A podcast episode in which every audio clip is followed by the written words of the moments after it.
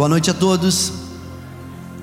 Nós nesse ano começamos falando sobre uma série chamada Metanoia. Quem sabe essa palavra é muito difícil, palavra grega, de repente não faz parte do, da, tu, da tua rotina.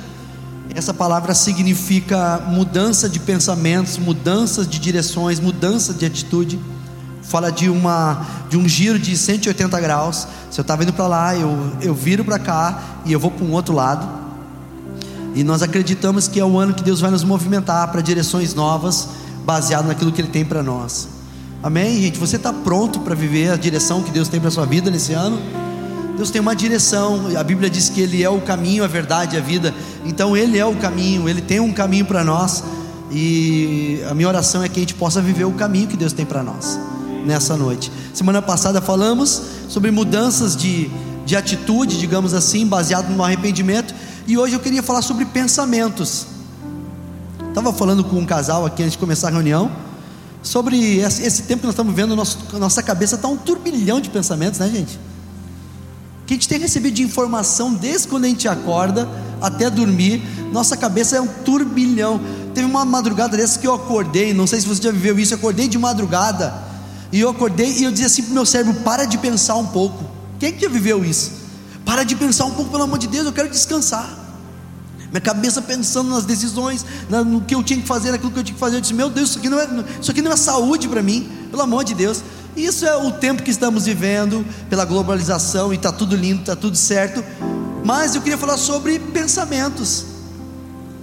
Queria falar sobre aquilo que tem ocupado, aquilo que tem dominado os nossos pensamentos.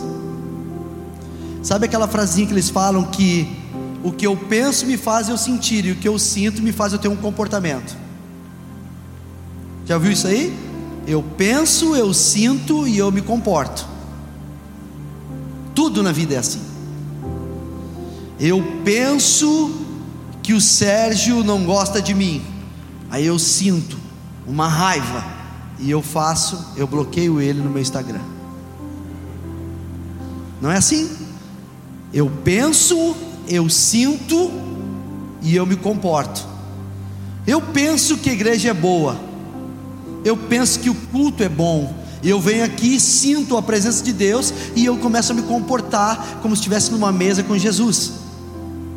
Tudo na tua vida é aquilo que te domina os teus pensamentos. E certamente o que você está vivendo começou num pensamento.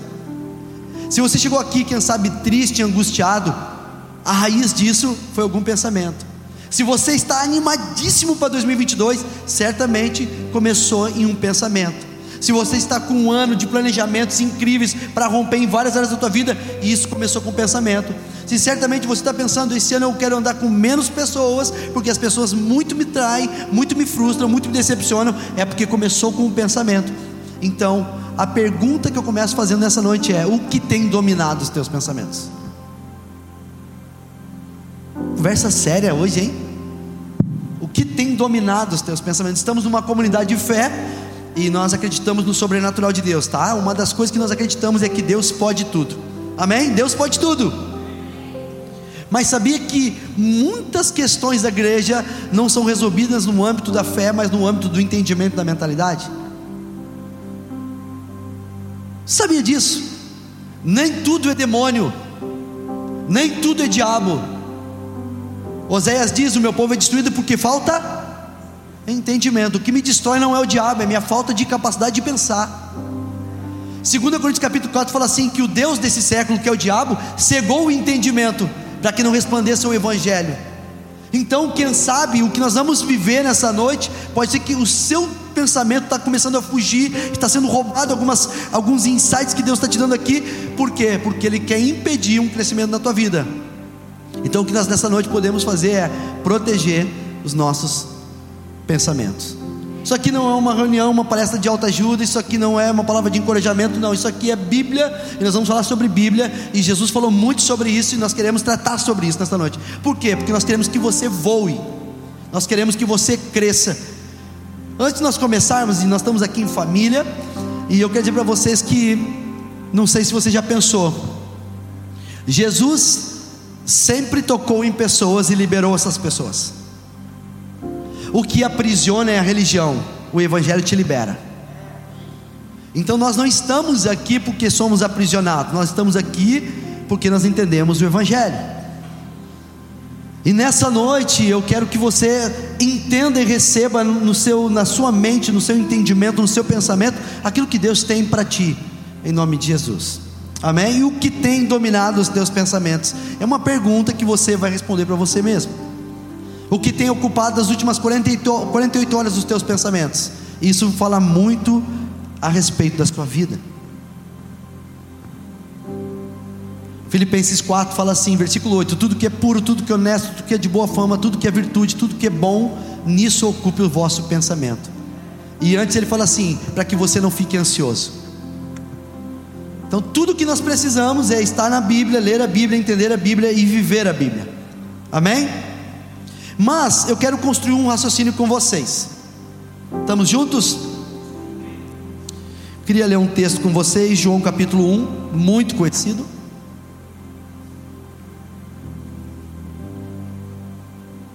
Quero que você venha comigo, pense comigo. João capítulo 1, versículo 11 ao 13.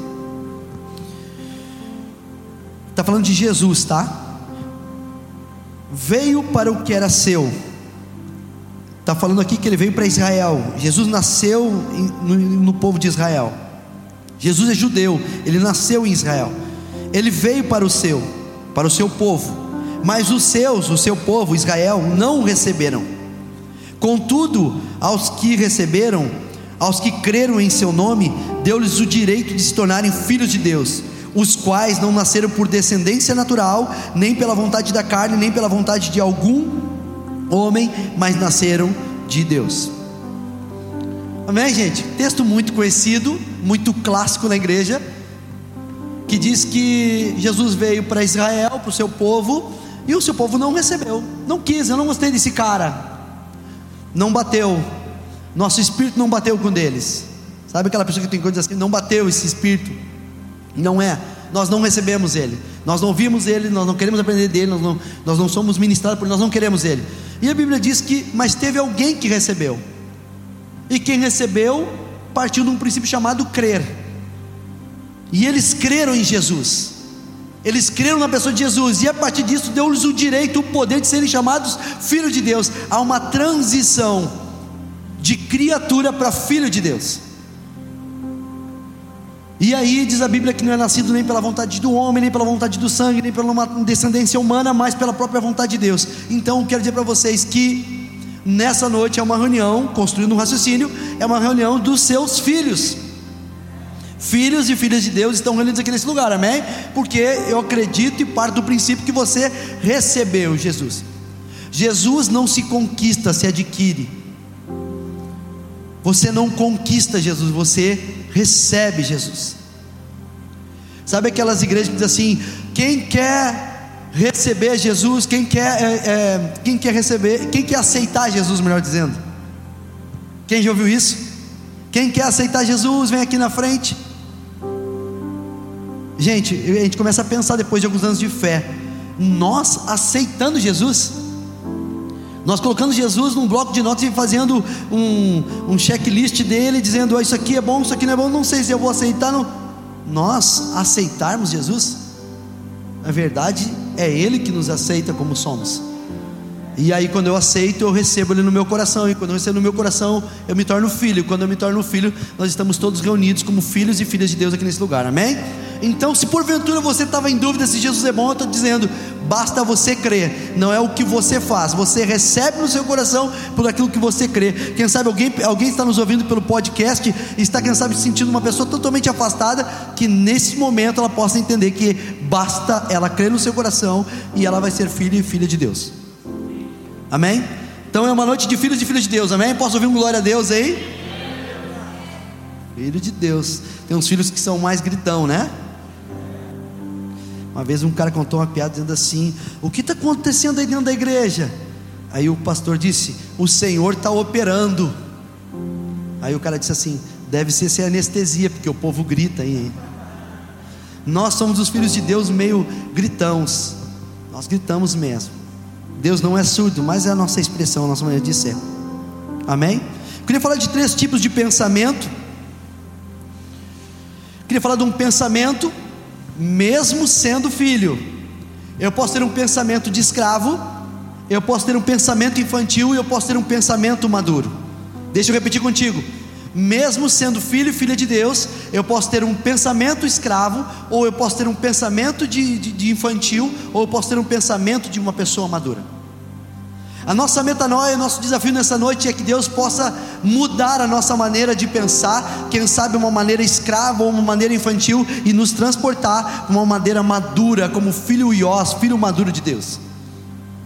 Gente, eu acredito que você saiu da sua casa e eu saí da minha casa com essa expectativa de que Deus possa nos tocar. E Ele vai nos tocar, eu tenho certeza disso. Mas passa por nós entendermos o que Ele quer nos entregar nessa noite. Amém? Fevereiro, muitas novidades que nós vamos ter. Vamos ter, uma, vamos ter um mês incrível não sei se a tua programação para o carnaval é uma programação de tirar alguns dias, ir para a praia, fazer algumas, tirar férias. Eu vou dizer para vocês que nós vamos ter uma imersão sábado, domingo e segunda aqui incrível à noite. Daquilo que nós temos recebido de Deus, daquilo que nós temos vivido de Deus. Nós temos alguns convidados para o mês de fevereiro, nos domingos. Vai ser um, um mês muito incrível. Mas antes de chegar fevereiro, que cada dia basta seu mal, Deus nessa noite marcou um encontro conosco para trabalhar nos nossos pensamentos e Ele vai alinhar, reajustar aquilo que está ocupando os nossos pensamentos. Os teus pensamentos estão te levando para um lugar. Amém? Pensamento de escravo, queria ler com você. Lucas capítulo 15, versículo 28 ao 32. Você pode acompanhar aqui.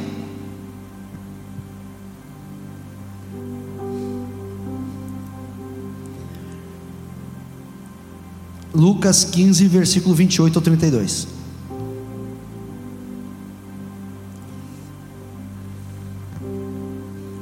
O filho mais velho encheu-se de ira e não quis entrar. Então seu pai saiu e insistiu com ele.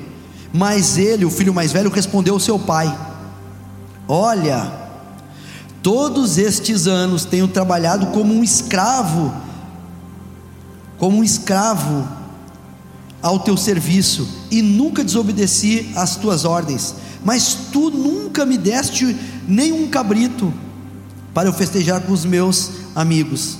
Mas quando volta para casa, esse seu filho, ó, não é nem o irmão dele, esse seu filho, estava muito bravo com o irmão dele, que esbanjou os teus bens com as prostitutas, tu matas um novilho gordo para ele? Disse o pai: Meu filho, você está sempre comigo e tudo que eu tenho é seu. Mas nós tínhamos que comemorar e alegrar-nos, porque este seu irmão estava morto e voltou à vida, estava perdido e foi achado. Quem conhece esse texto? Vamos ser sérios, gente. Você não conhece esse texto, só para me saber, para me poder falar um pano de fundo. Você não conhece esse texto? Levanta o braço assim, bem. Não conhece? Tá, beleza. Então, o que, que acontece? Isso é uma parábola conhecida como a parábola do filho pródigo, que na verdade não é bem isso. É uma parábola de um pai que tem dois filhos, nós não sabemos onde é que está a mãe nesse negócio. Mas um pai que tem dois filhos, um filho mais novo pede a sua herança e vai gastar a sua herança fora, viaja, pega um ônibus vai bem longe, curte a vida. Quando vê, acaba o dinheiro dele. Quando acaba o dinheiro dele, ele vê que a condição está bem ruim. Ele resolve voltar para a casa do pai, porque ele pensa: lá na casa do meu pai tem um pouquinho de conforto, tem uma cama, tem, tem comida, e eu estou passando mal aqui, então eu vou voltar. Não me sinto nem digno de voltar, mas eu vou voltar porque eu sei que lá no meu pai eu vou, tá, eu vou ter, vou ter, vou ter, vou ter recurso. Ele volta, o pai recebe ele. Que incrível quando o pai recebe o filho que saiu, que se perdeu, que desfrutou de algumas coisas, que mais sofreu e mais se machucou do que qualquer outra coisa, ele volta o filho, o, abra, o pai o abraça o filho. É incrível isso, né? Nós acreditamos, nós vivemos isso. Uma igreja com as portas abertas para os filhos que saem e se perdem. E eu acho que se perder muitas vezes não tem a ver com estar na rua. Eu posso me perder estando, aqui dentro. E eu posso me perder de mim mesmo. Mas esse menino volta e o pai abraça ele, é coisa mais linda, coisa mais incrível. Mas quando chega o irmão mais velho e vê uma festa, vê música, vê adoração, ele escuta um barulho. Aí, escuta o barulho. O que está acontecendo hoje? Não é dia de culto? Os caras disseram assim: não, o teu irmão, cara, que irmão? O teu irmão que foi embora. Aquele cara foi embora, ele voltou. Ele voltou e teu pai deu uma, fez uma churrascada, estão, estão curtindo lá. Ficou brabo. E ele ficou brabo, o pai dele saiu na rua, foi falar com ele, diz assim: O que, que houve? Ele falou assim: Eu, eu, eu, te, eu te, sirvo como um escravo há tantos anos e tu nunca me deste uma comida. Eu queria falar para vocês um pouquinho de um filho que pode se sentir escravo. Eu posso ser filho, mas eu posso me sentir escravo. E eu pensei algumas coisas aqui, tá? Escravo, eu botei aqui, tem um pensamento: eu não quero estar aqui. Escravo, muitas vezes ele é obrigado a estar no lugar, ele não queria, não é por livre arbítrio, é por vontade própria, por liberalidade que ele está naquele lugar, não, ele porque ele foi obrigado a estar lá. Ele teve dificuldade, ele foi vendido como escravo, agora ele está como escravo lá, mas ele não queria estar lá. Pensa comigo, um filho de Deus que está em lugares que não quer estar. Tem vezes que nós entramos em lugares que nós não queremos estar. Por quê? Porque nós temos um desejo e uma necessidade muito grande de aceitação. E essa aceitação eu vou fazendo um monte de coisa para não sair daquele lugar, para me manter naquele lugar. Mas aquele lugar, quem sabe, eu não queria estar. Quando eu chego a conclusão de não, não é isso. Quem já lutou tanto para ter um carro e depois teve um carro, passou umas duas semanas e disse assim: não era isso.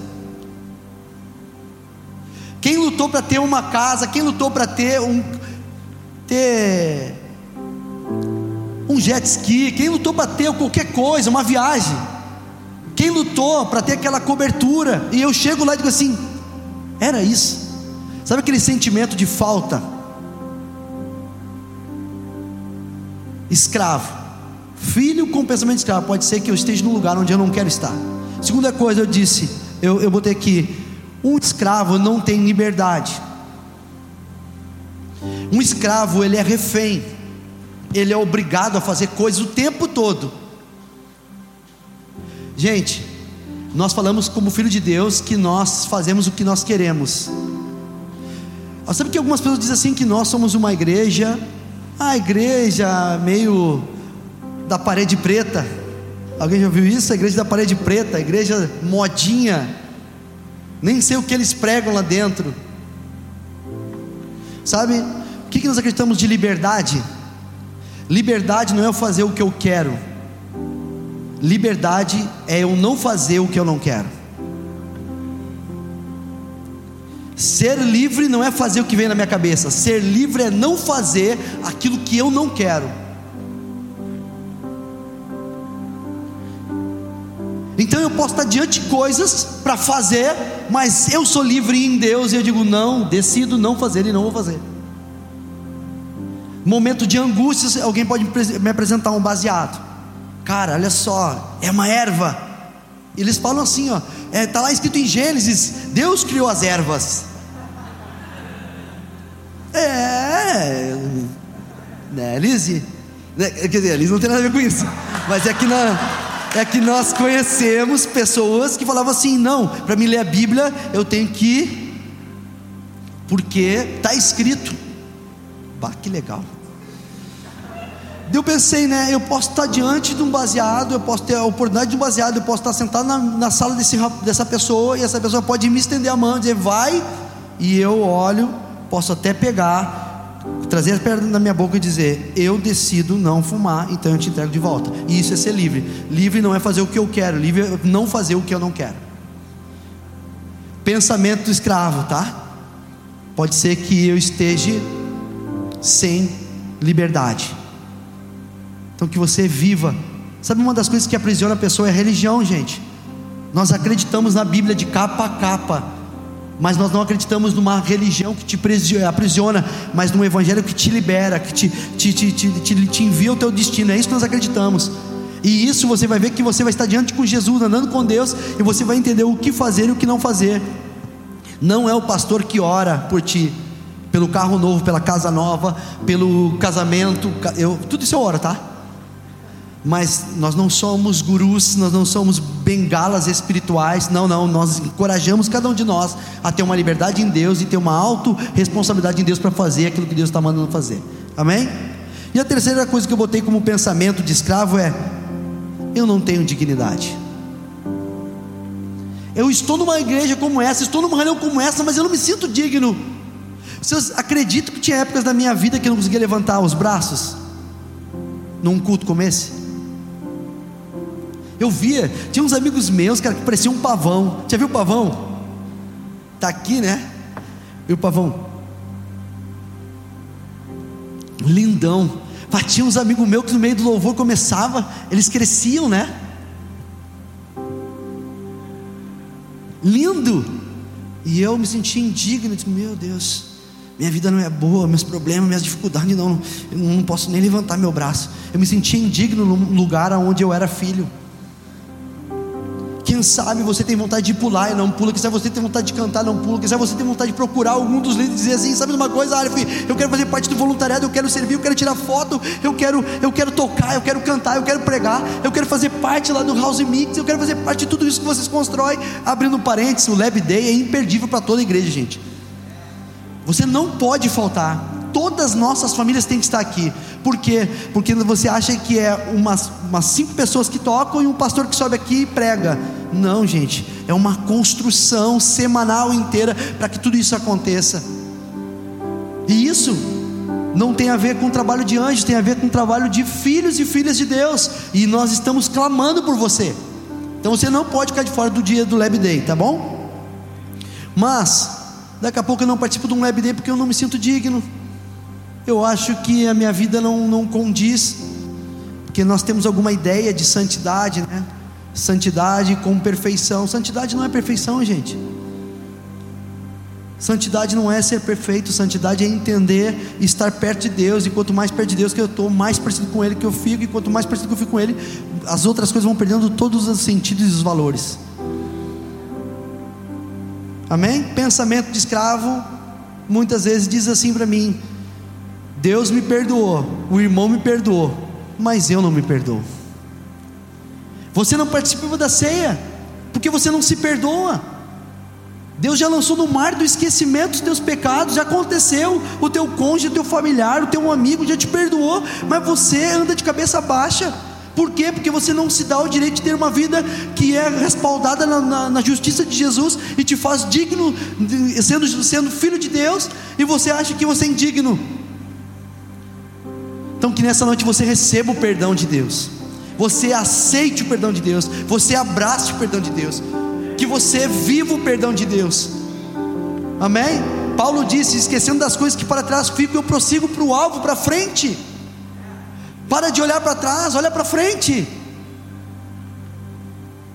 Cruz, olha para a cruz, Ele já fez tudo. Desfrute daquilo que Ele já fez tudo para você. Gente, isso gera doenças psicossomáticas, dores no corpo, é, bloqueios, cara, é, esclerose, é, esquizofrenia, muitas coisas, sabe? É o Jorginho de madrugada que não para de pensar, porque eu não me libero, não tenho uma, eu tenho uma mente escrava pensamentos escravos. Deus já me perdoou e eu não recebo perdão de Deus. Deus já me deu dignidade e eu não recebo a dignidade de Deus. Deus já me fez filho amado e eu não entendo que sou filho amado de Deus. E eu vou vindo nos cultos. Gente, eu não quero que você venha nos cultos e não viva como um filho e uma filha de Deus. Não, gente, nós não queremos construir uma igreja doente. Que todo domingo você tem que vir aqui tomar um melhoral, um Dorflex, um Doril Não, não. Nós queremos pessoas saudáveis, cheias de vitamina A, B, C, D, cheias de Deus para transbordar, para viver lá fora aquilo que Deus tem para cada um de vocês. Em nome de Jesus, entenda que acabou o tempo de fraqueza espiritual, acabou o tempo de limitação espiritual, acabou o tempo de você não acreditar naquilo que Deus já fez na tua vida e você se levantar. Isaías fala assim: sacudindo o jugo que está nos meus pés, eu me levanto. Diz a Bíblia que e, e quando ele se levanta, Isaías fala e vai resplandecer a glória do Senhor na frente dele. Nós desejamos isso na vida de vocês. Deixa eu falar um outro pensamento que pode ser para um filho de Deus. Olha só, gente, eu não estou falando um pensamento de alguém que, que não vem aqui. É um pensamento que pode correr na minha, na sua mente. Pode ocupar o meu pensamento. Pensamento infantil. Gálatas, capítulo 4, versículo 1 ao 7. Digo, porém, que, enquanto o herdeiro é menor de idade, é menino, é criança, é infantil, ele nada difere de um escravo, de um trabalhador de casa, embora esse menino, sendo herdeiro, embora sendo dono de tudo, seja dono de tudo.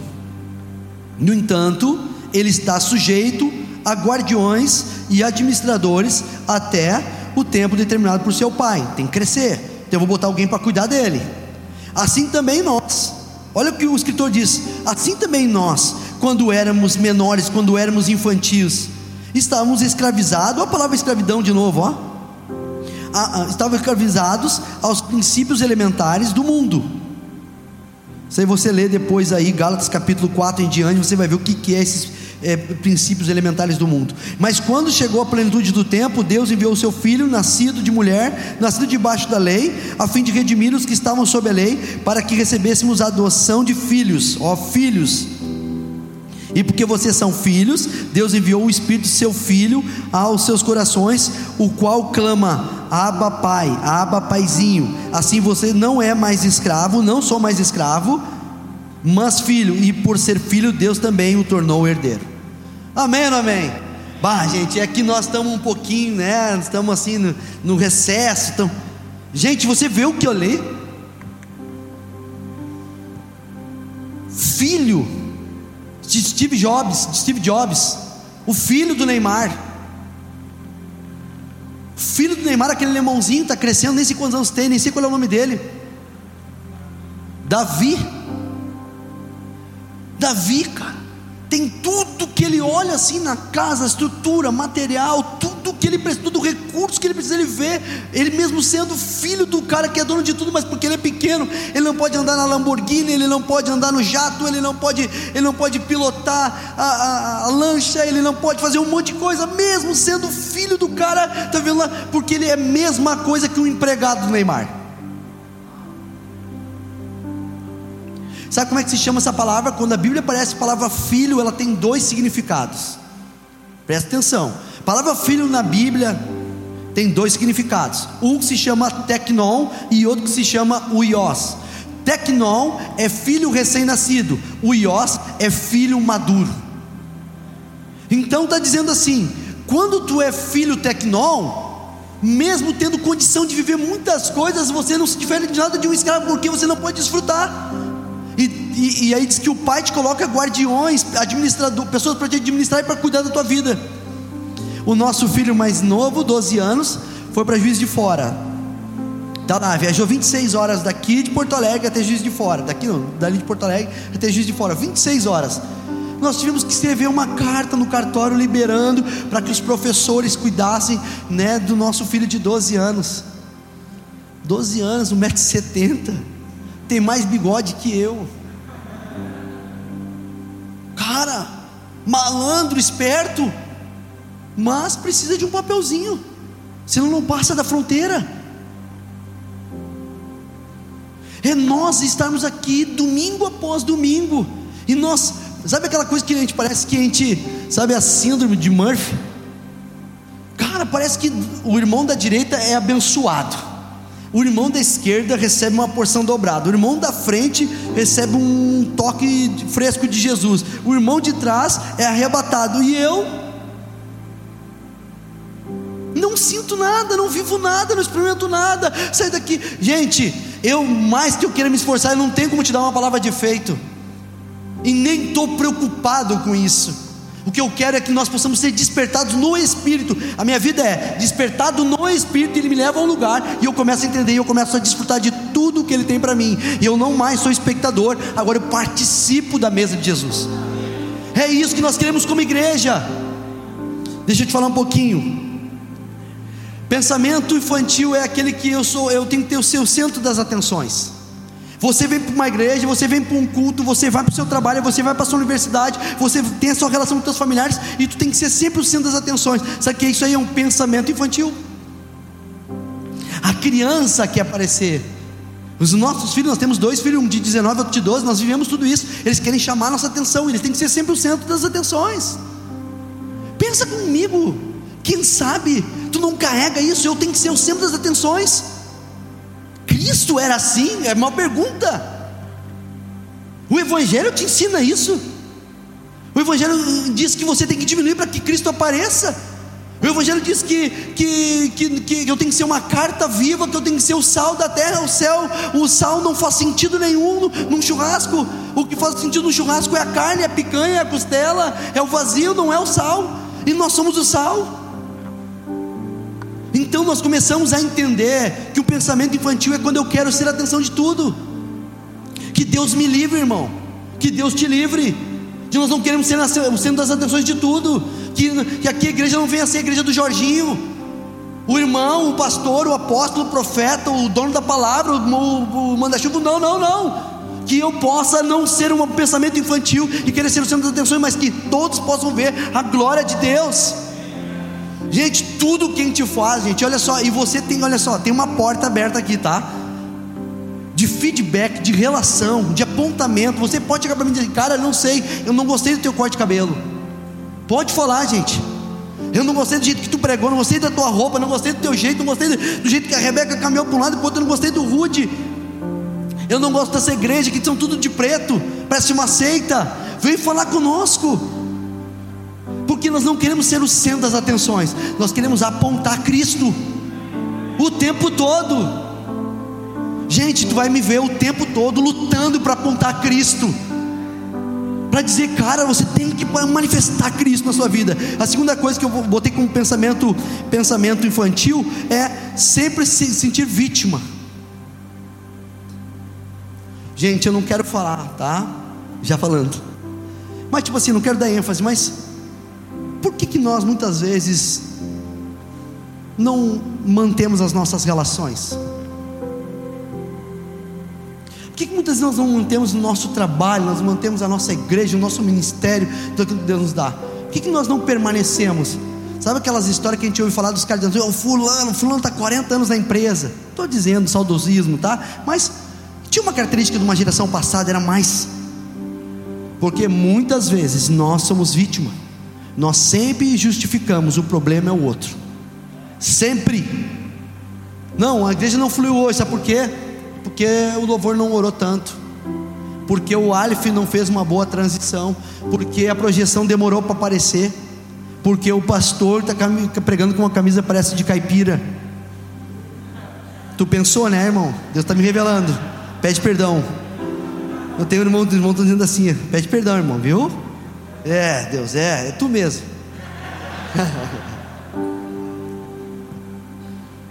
Sempre vítima, cara. Não seja vítima. Criança é beijo, é mimimi, é o tempo todo. Gente, tem muitas dificuldades. Eu estava conversando com uma pessoa muito querida aqui antes uma reunião. Ele falou: Cara, eu quero te trazer um assunto e nós vamos construir isso. Eu falei: Vamos corrigir isso. Mas ele falou: Eu estou aqui. Mesmo a despeito de problemas, eu estou aqui. Em nome de Jesus, meu amigo, minha amiga, meu irmão, em nome de Jesus, firmeza. Não sou levado de um lado para o outro. A Bíblia diz em 1 Coríntios capítulo 14: como menino levado de um lado para o outro, como ventos de doutrina. Não, nós somos firmados em Cristo. Meus pés estão firmados sobre a rocha. Boa, boa. Não somos vítima. Ah, porque o meu pai. Ah, porque a minha mãe. Ah, porque o Brasil? Ah, porque o Bolsonaro? Gente, eu não sou partido. Você, eu tenho minhas convicções políticas, econômicas, social. Tu não vai me ver falando isso, até porque eu, eu acredito no reino de Deus que está acima de tudo isso, mas, sabe, não é isso. Não é isso. Não é isso, gente. Não é isso. Escreva para mim, escreva o que eu estou dizendo. Não é isso. Nós temos, ter, nós temos que ter a nossa responsabilidade como cidadão, mas não é isso que define e que determina a nossa vida. Não é isso. Nunca foi isso. Cristo veio quando as pessoas disseram assim: não, mas tu tem que ser um político. Ele não é isso que eu vim fazer. Mas tem que ser um, tem que nos libertar como não é isso que eu vim fazer. Eu vim trazer o reino dos céus para vocês. O reino dos céus não é comida nem bebida, mas paz, alegria e justiça no Espírito Santo. Isso é o reino de Deus. Não seja vítima, não coloque teus problemas. Olha só, você está vendo dias difíceis, porque pessoas causaram. Olha o que a Bíblia diz em cara, é muito texto que vem na minha cabeça. Olha o que a Bíblia diz em 1 Coríntios capítulo 4: que se o teu irmão te faz um dano, sofra o dano para que Deus seja glorificado. Mas que nível de, de, de espiritualidade de cristianismo. Alguém me, alguém me fala mal, fala mal de mim. Os caras disseram: Ô oh, olha só, falou mal de ti. A Bíblia diz assim: sofre o dano, porque Deus vai me honrar. Não se vença pelo mal, mas vence o mal com o bem. Mãos limpas, coração puro em Deus. Deus é comigo. Não tem que me posicionar, é uma igreja de robozinho. Não, nós nos posicionamos, mas entenda uma coisa: falar coisas certas na hora errada se torna errado. Então, muitas vezes, o silêncio é a resposta que Deus quer fazer na vida das pessoas. Amém ou amém? E a terceira coisa, uma, um pensamento infantil é querer saber os porquês. Por que, pai? Por que, pai? Por quê? Por que, que eu tenho que ir para a escola? Por que, que eu tenho que botar essa roupa? Por que, que eu tenho que botar esse tênis? Por que, que eu tenho que cortar o cabelo? Por que eu tenho que escovar os dentes? Por que eu tenho que dormir essa hora? Por quê? Por quê? Gente, em nome de Jesus, no ano de 2022, tenha menos porquê e mais para quê propósito. Por que nos paralisa? Para que nos impulsiona? Por que eu quero uma resposta? Para que? Para onde que eu vou? Pensamento infantil é eu quero a resposta de tudo. Gente, Deus está queimando teu coração, vem andar conosco. Ah, mas eu não sei. Sabe que algumas pessoas dizem, já está fechada a casinha, um bando de panelinha. Vocês não falam isso, eu sei. Não, sério, não falam. Está fechado. Tu me conhece? Eu sou o primeiro que estou pensando em ti, pensando na tua vida. Eu falo com umas coisas meio sem nexo. Eu vou falando para ti, boa noite, tudo bem, primeira vez e tal, tal. Eu já estou olhando, Deus, o que, que tu tem para ela, o que, que tem para ele. Vamos crescer, vamos crescer, vamos crescer. Eu quero crescer, eu quero que você cresça. Amém? Independente de onde você veio, o que você fez, como é que você é, eu quero que você cresça. Então não é o porquê, é o para que te envolva. Gente, eu estou clamando, gente. Cara, eu vivi a minha vida, eu gastei a minha vida na igreja. Né? Porque eu estou te convidando a gastar a sua vida para o reino de Deus. Gaste a sua vida para o reino de Deus. Isso não é você ser um pastor e ter um gabinete ali ficar esperando os irmãos para orar, para aconselhar, não. Gaste a sua vida, os teus pensamentos, a, o teu raciocínio, o teu coração, a tua história para Jesus, para o reino de Deus, e você vai ver que as demais coisas vão ser acrescentadas, uma plenitude interna vai invadir o teu coração, é, in, é incomparável. Então, menos porquê e mais dos paraquês. E por último, pensamentos maduros. Marcos capítulo 1, versículo 9. Marcos capítulo 1, versículo 9 ao 13. Pensamentos maduros.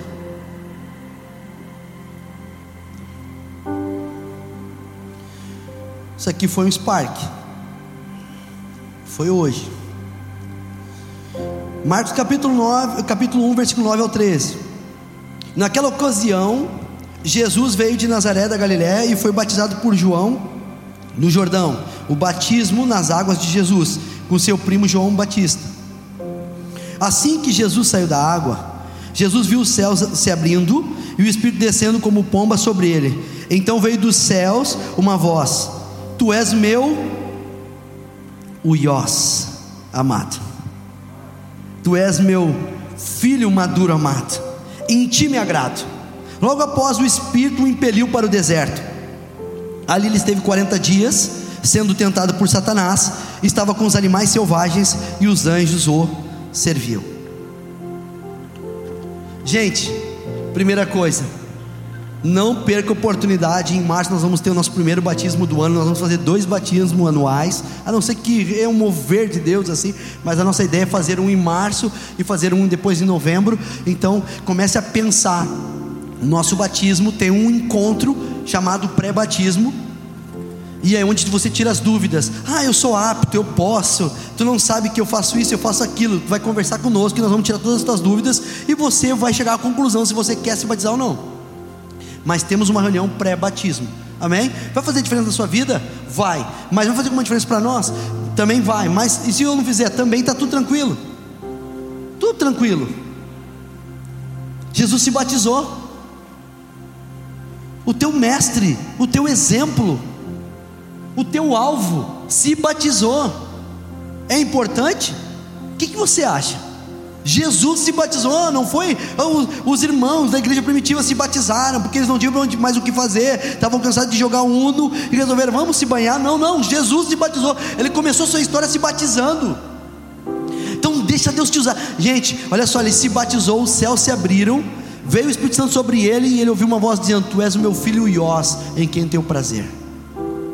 Quem sabe alguma coisa pode romper na sua vida através de um batismo. Eu não estou prometendo, tá?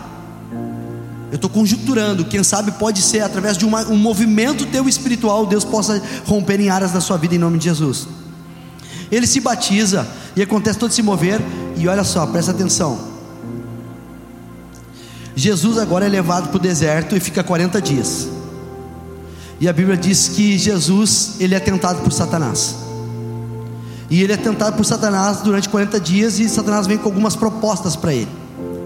A palavra profética que eu tenho para você que está aqui nessa noite, para você que está nos ouvindo por um podcast, é: cuide com as tentações da vida. Olha só o que o Espírito Santo ministrou no meu coração. Jesus é guiado pelo Espírito ao deserto, então nunca vai ser o lugar. O problema não é onde você está. Quando você é guiado pelo Espírito de Deus, você é o Iós. E quando Deus te guia para o lugar, o problema nunca vai ser o lugar. Jesus foi levado ao deserto, Jesus não foi levado para a terra prometida, para Canaã, para a igreja 5G, não, Jesus foi levado para o deserto. Então, quem levou Jesus para o deserto foi o Espírito Santo. Então, se alguma pessoa te acusa dizendo, ah, tua vida não passa, não vai para frente porque você vive no deserto, é porque você está em pecado. Mentira. Muitas vezes, quando nós somos filhos do Iós, Jesus, nos, o Espírito Santo nos leva ao deserto. Então não é estar no deserto ou estar na terra prometida. O mais importante é quem me guia até lá. Escreve, escreve no teu coração uma frase: nunca vai ser onde, sempre vai ser com quem. Cara, isso aqui foi o que o Espírito Santo comunicou meu coração. Nunca vai ser onde, sempre vai ser com quem. Pensa comigo, aonde você vai, aonde você está planejando ir. Não é o problema onde você vai, é com quem você está indo nesse lugar. Quem está te levando a esse lugar? Uma igreja uiós, filho de Deus, filhos maduros de Deus, entende o sim e também entende o não, entende o espera, entende os movimentos de Deus. Algumas pessoas falam assim para mim: ah, cara, falta algumas áreas da sua vida romper. Sim, algumas áreas da minha vida eu estou meio. Mas sabe uma coisa? Eu estou num lugar chamado dependência de Deus. Então entenda, nunca é onde, e sempre com quem. Amém? Segunda coisa que eu botei aqui. As circunstâncias não vão te definir. Jesus vai para um deserto e é o Spark, tá? Jesus vai para o deserto, preste atenção, tá? Jesus vai para o deserto e ele jejua durante 40 dias e 40 noites. E daqui a pouco chega Satanás e diz assim para ele: Olha só, está com fome? Tu é o Iós? Tu é filho maduro de Deus? Então é o seguinte: tu tem que nesses dias não se contentar com pedra, tu tem que transformar pedra em pão. A nossa tentação nesses dias, o bando de informação que você está recebendo é uma geração que não consegue viver com pedras na mão, mas sempre tem que ter transformando pedra em pão. Você está sendo tentado a cada dia apresentar para todo mundo dizendo: aqui o pão, aqui o pão. Quando Jesus me ensina, tem vezes que não é o pão, tem vezes que é pedra que eu tenho que apresentar para as pessoas. Por quê? Porque o que me sustenta não é um pão, é a palavra de Deus, mesmo tendo pedra. Então, o que me define nunca vai ser uma circunstância de fome ou, ou abastância, é se, se eu quero transformar pedra ou eu quero permanecer com pedra com Jesus do meu lado. Amém ou amém? Faz sentido? Eu, meu, meu, meus amigos, eu vou dizer para você: isso pode mudar a tua história. Nós estamos sendo tentados a todo dia mostrar pão, e nós, como igreja, vamos pregar todo domingo aqui. Você não é obrigado a mostrar pão, você é obrigado a se manter firme quando a sua vida tem tempos de pedra. Amém.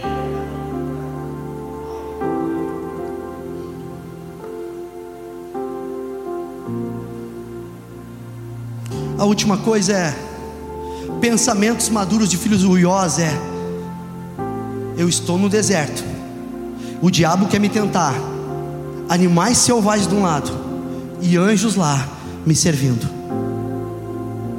Deus te planta num lugar que não vai te isentar de tentações. Preste atenção: o lugar onde você está não te isenta de tentações. O lugar que você está não te isenta de animais selvagens. Mas nesse lugar, quando você fica firme em Deus, certamente anjos vão te servir. O Yos permanece em Deus e deixa os seus anjos servirem a sua mesa. Em nome de Jesus, coloque de pé.